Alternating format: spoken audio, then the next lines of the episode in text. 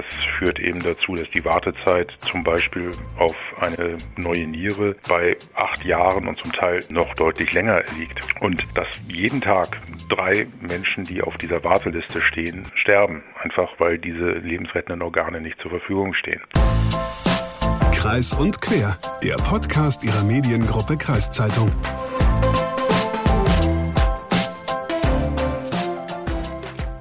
Letztes Wochenende war ein ganz bestimmter Tag. Weißt du denn welcher? Ja, weiß ich, weil ich komme ja ursprünglich aus Hessen und letztes Wochenende am 3. Juni war Weltapfelweintag. Aber ich weiß jetzt nicht, ob du diesen Tag gemeint hast. Ähm, klingt nach einem guten Tag, aber leider meinte ich nicht diesen Tag. Ich meinte einen ganz anderen Tag. Letzten Samstag war der bundesweite Tag der Organspende und alles rund um das Thema Organspende ist das Thema unserer aktuellen Folge. Richtig, und wenn ich das nicht schon wüsste, müsste ich jetzt überrascht sein. Aber erstmal hallo und herzlich willkommen bei Kreis und Quer. Ein Podcast der Mediengruppe Kreiszeitung. Ich bin Hagen Wolf. Und ich bin Leslie Schmidt. Organspenderin oder Organspender sein. Das bedeutet in Deutschland erstmal nur, dass eine Person den Willen, ihre Organe nach dem Tod zu spenden, schriftlich irgendwo festgehalten hat. Also zum Beispiel auf einem Organspendeausweis oder auf einer Patientenverfügung. Und äh, hat diese Person jetzt zum Beispiel einen schweren Unfall und es kommt zum Hirntod, dann ist der Wunsch, seine Organe zu spenden, klar festgehalten. Hirntod bedeutet, bedeutet, dass die gesamten Hirnfunktionen unumkehrbar ausgefallen sind. Über das Thema Organspende wird in Deutschland an ganz vielen Stellen aufgeklärt. Also du kannst dir überall Informationen holen. Es gibt Ansprechpartnerinnen und Ansprechpartner. Es gibt den Tag der Organspende, von dem wir ja gerade gesprochen haben, der darauf aufmerksam macht. Es gibt Podcasts nur zu diesem Thema und trotzdem, in Deutschland haben wir zu wenig Organspenderinnen und Organspender. Die Wartezeiten für die Organe sind deshalb auch irre lang. Ähm, kranke Menschen, die ein Organ brauchen, müssen sich also wirklich gedulden und das, obwohl bei vielen die Zeit ja auch drängt. Das ist wirklich schlimm. Aber wie sieht's denn gerade aus in Deutschland mit den Spenderinnen und Spendern? Warum gibt es zu wenige und was wird dagegen getan? Das Thema hat viele Facetten und damit wir alle auf dem gleichen Stand sind, haben wir die wichtigsten Infos für euch zusammengefasst.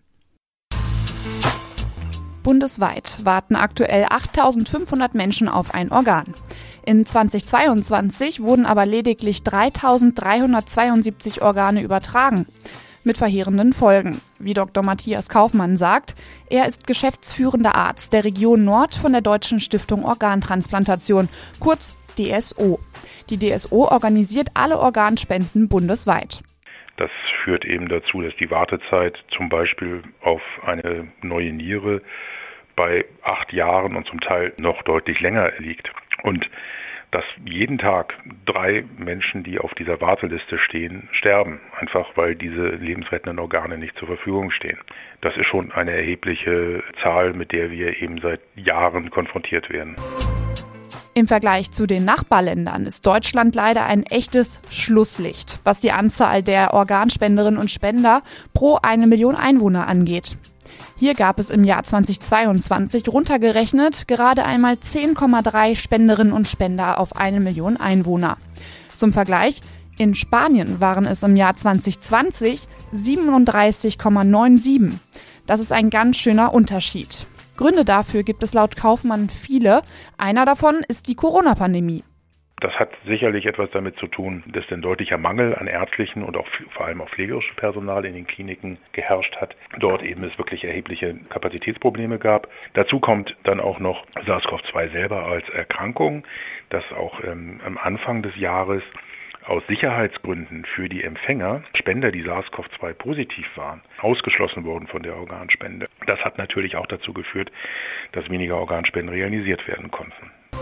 Was aber noch viel ausschlaggebender ist, ist die Dokumentation, also die Art und Weise, wie du deinen Willen zur Organspende festhältst. In Deutschland bist du nicht automatisch Organspender oder Organspenderin, wenn du es nicht irgendwo festgehalten hast. Also zum Beispiel in einer Patientenverfügung oder auf einem Organspendeausweis. Laut einer repräsentativen Befragung von 2022 der Bundeszentrale für gesundheitliche Aufklärung sind rund 84 Prozent der Befragten dem Thema Organspende positiv gegenüber eingestellt. Aber nicht alle halten ihren Willen schriftlich fest, was zu Problemen führt wenn keine schriftliche Willensbekundung ähm, vorliegt, und die Angehörigen die Entscheidung treffen müssen, dann ist es, soweit den Angehörigen bekannt ist, wie der Wille war, auch noch in, in mehr als der Hälfte der Fälle eine Organspendezustimmung vorliegend. Allerdings, wenn die Angehörigen nicht wissen, was eigentlich der Verstorbene wollte, dann ist in über 80 Prozent der Fälle eine Ablehnung zu erkennen. In anderen Ländern wie Frankreich oder Spanien gilt die Widerspruchslösung. Das heißt, jeder und jede ist automatisch Organspender oder Spenderin, wenn man nicht gerade widerspricht. Wäre das nicht auch eine Lösung für Deutschland? Ich denke, eine von der Gesellschaft und der Politik getragene Widerspruchslösung würde ein deutliches Zeichen für die Organspende setzen. In den Kliniken würde sie dazu führen, dass bei der Behandlung am Lebensende vor einer möglichen Therapielimitierung regelhaft an die Option einer Organspende gedacht wird, gedacht werden muss. Also von daher glaube ich schon, dass das ein, wie gesagt, ein wichtiger Baustein ist. Es ist nicht das alleinige, ähm, aber es ist ein, ein Punkt, den wir auf jeden Fall nochmal wieder in der Diskussion aufnehmen sollten.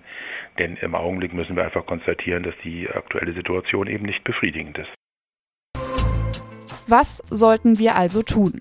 Über die Widerspruchslösung wurde in der Vergangenheit schon oft diskutiert, sie konnte sich bis jetzt aber leider nicht durchsetzen. Bundesgesundheitsminister Karl Lauterbach hat sich die Einführung der Widerspruchslösung aber in den Kopf gesetzt. Außerdem ist inzwischen ein Online-Register geplant, wo man sich freiwillig als Organspenderin oder Spender eintragen kann. Das soll voraussichtlich im ersten Quartal 2024 online gehen. Bis sich in Sachen Organspende aber groß etwas in Deutschland ändert, bleibt uns erstmal nichts anderes, als Mythen über die Organspende aus dem Weg zu räumen und über das Thema aufzuklären. Über dieses Thema aufklären, das machen wir zum Glück ja auch gerade. Ich wusste, dass die, die Wartezeit auf ein Organ lange ist, aber acht Jahre für eine Niere, das ist wirklich lang, vor allem wenn du schwer krank bist. Das stimmt. Aber mal kurz zu uns beiden, wenn wir schon von einer Notsituation sprechen und auf die Missstände hinweisen, bist du eigentlich Organspender? Äh, also ich weiß, dass du Organspenderin bist genau. und ähm, nein, ich bin nicht Organspender. Ich habe das irgendwie früher verschludert und jetzt bin ich, denke ich, zu alt, so dass niemand meine Organe wollen würde. Das ist aber völlig egal. Das hat mir auch Dr. Kaufmann von der DSO nochmal gesagt. Es ist ähm, so, dass viele ja sagen, ich habe Diabetes oder ich habe irgendeine andere Erkrankung und deshalb sagen sie die Leute dann, okay, ich kann nicht meine Organe spenden, weil die möchte ja keiner haben.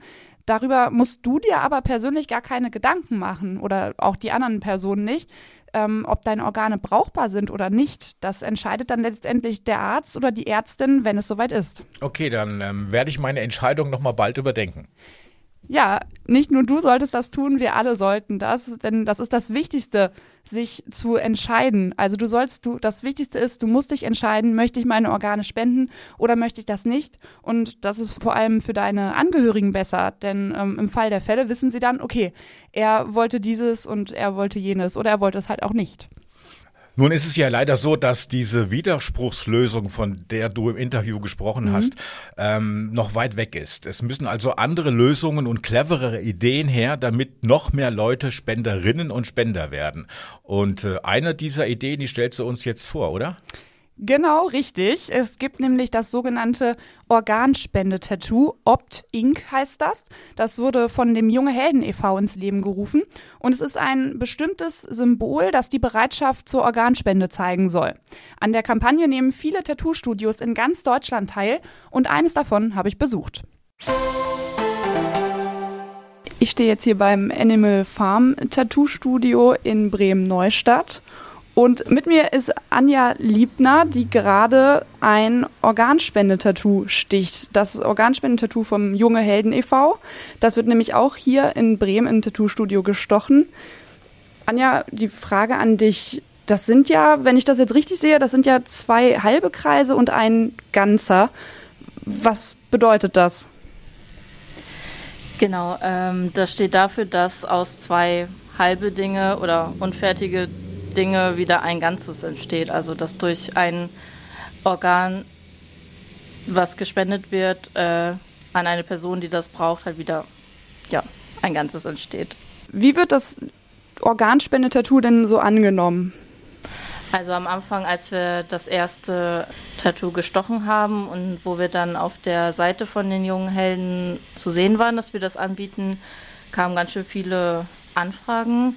Da kamen, glaube ich, jede Woche so vier, fünf Anfragen äh, zu dem Tattoo und jetzt kommen auch immer noch vereinzelt welche. Äh, also wir stechen das schon ziemlich regelmäßig. Wenn ich mir das Tattoo jetzt angucke, das ist ja relativ äh, ja, einfach. Da ist nicht so viel Schnörkelei dran. Ich muss mir das aber nicht so einfach stechen lassen, oder?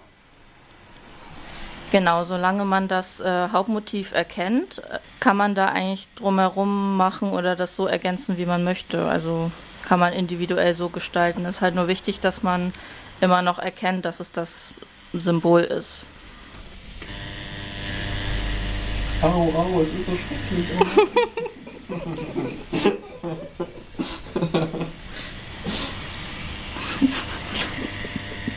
Marvin ist 26, wohnt auch in Bremen und er hat sich überlegt, auch sich das Organspendetattoo stechen zu lassen. Jetzt liegt er hier auf der Liege. Und wie ist es für dich da hinten? Tut's weh? Nein. Also ähm, das ist natürlich immer unterschiedlich, was für ein Schmerzempfinden man hat. Und ich glaube, dadurch, dass ich auch schon ein paar, äh, ein paar Tattoos habe, ähm, ist es auch dadurch einfach ja ein gewohntes Gefühl schon. Also als, als schmerzhaft habe ich das noch nie empfunden. Es kann mal so ein bisschen unangenehm werden, aber auch eher erst, wenn das Ganze länger dauert. Bei so einem kleinen Motiv jetzt eigentlich nicht. Marvin, warum hast du das überhaupt gemacht? Warum willst du das stechen lassen? Weil ich es eine super Idee finde.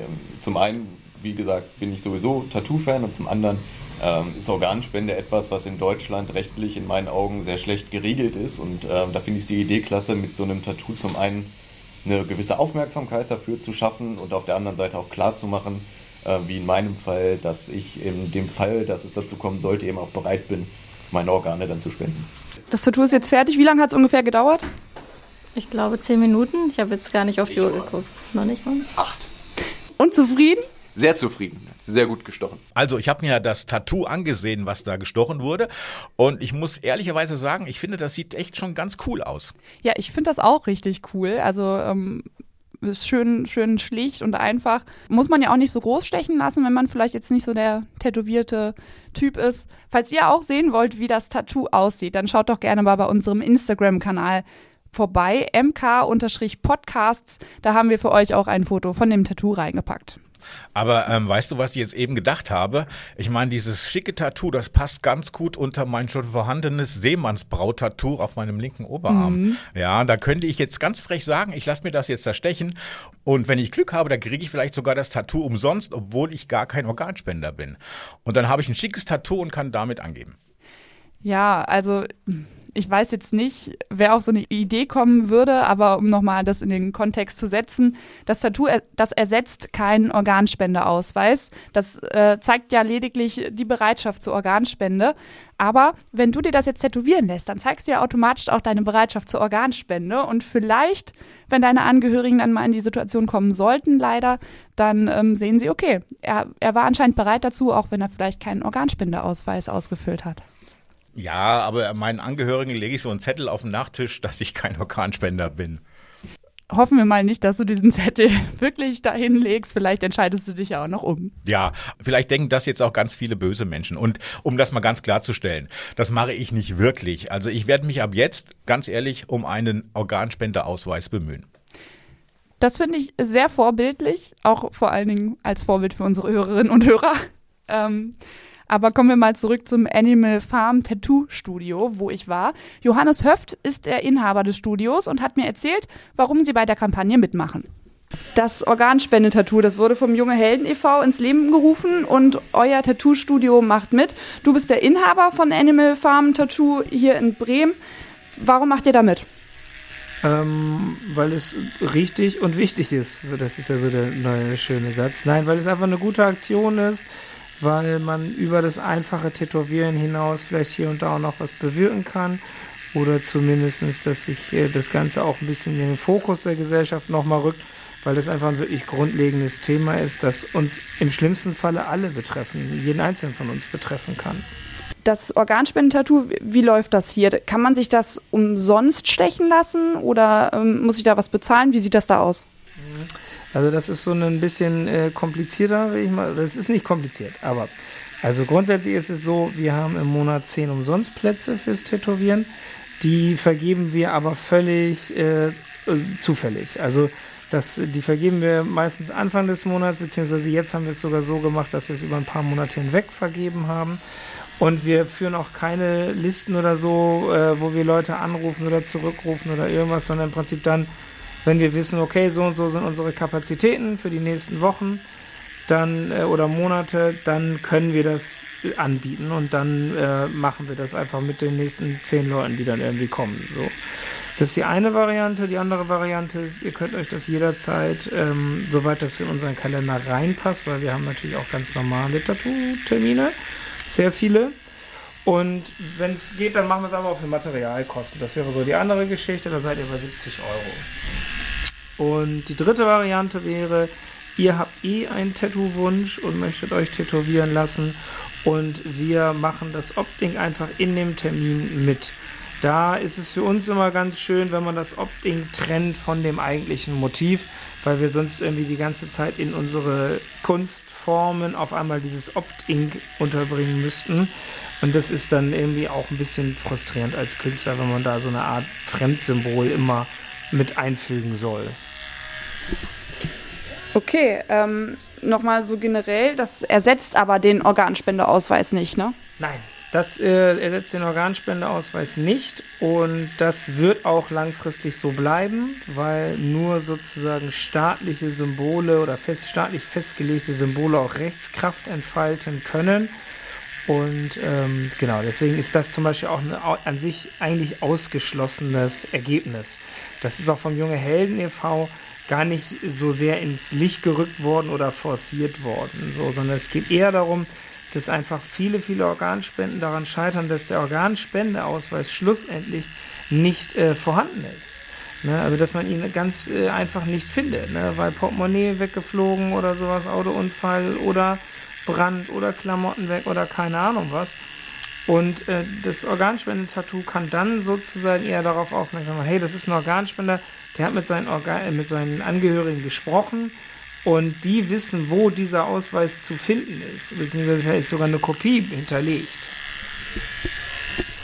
Also einfach dieses Symbol ist einfach so, ich zeige, dass ich Organspender bin, dass jemand weiß, okay, da kann man noch mal gucken, ob da irgendwo das ähm, Dokument ist, was das dann auch bestätigt. Korrekt. Das, genau, das ist einfach, also insbesondere halt eben, die werden ja eh immer gefragt, die nahesten Angehörigen. Ne? Und äh, genau, wenn ihr euch dann mit denen unterhaltet und das eben das Symbol vorhanden ist, dann wissen die Ersthelfer vor Ort. Und wir haben ja einige auch aus dem Krankenhaus als Kunden, die kennen das mittlerweile alle, das Organspendetattoo. Ein Teil hat es auch schon, äh, ein Teil noch nicht, aber die wissen definitiv Bescheid, wie das Teil aussieht und was es damit auf sich hat. Okay, cool. Wenn das dann auch schon ähm, bekannt ist beim medizinischen Personal. Ähm, aber neben dem guten Zweck steckt ihr als Tattoo-Studio ja auch Geld und Arbeit in diese Organspenden-Tattoos, oder? Ja, Arbeitskraft stecken wir da halt rein. Ne?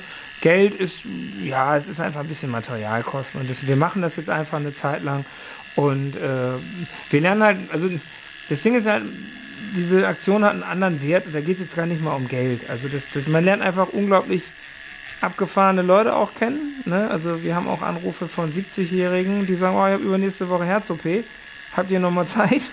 Und das ist so, also das, da steckt einfach viel Leben drin. Ne? Und, oder halt Leute, die selber Organspender-Empfänger oder halt äh, ne, Familienmitglieder haben, die Organspenden erhalten haben. Und das ist einfach irgendwie schon auch abgefahren, mal in unserem sonst sozusagen normalen Berufsalltag an sowas dann auch mal teilzuhaben. Ne?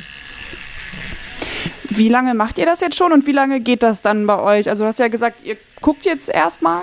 Also ich gehe davon aus, wir machen das jetzt, glaube ich, wir sind jetzt in Woche, uff, lass mich lügen, fünf oder sechs, irgendwie sowas um den Dreh. Und ich gehe davon aus, dass wir das, also dass sich das dauerhaft als Tätowierung einfach etablieren wird. Ne? Also das muss man ja auch immer wieder dazu sagen, ihr seid ja nicht auf uns angewiesen. Also das ist ja kein Explosiv, äh, Exklusivprogramm von einigen wenigen Tattoo-Studios, sondern das Motiv ist schlichtweg zum Download auf der Instagram-Seite auch, beziehungsweise auch auf der Webseite. Und ihr könnt damit zu jedem x-beliebigen Tätowierer, dem ihr vertraut und bei dem ihr vielleicht sowieso in Arbeit sein gehen und sagen, ey, mach mir das mal bitte mit, Kollege. Äh, ich finde das eine gute Aktion. Genau, und entsprechend, genau, ist es halt so, ich gehe davon aus, dass das einfach bleiben wird für immer.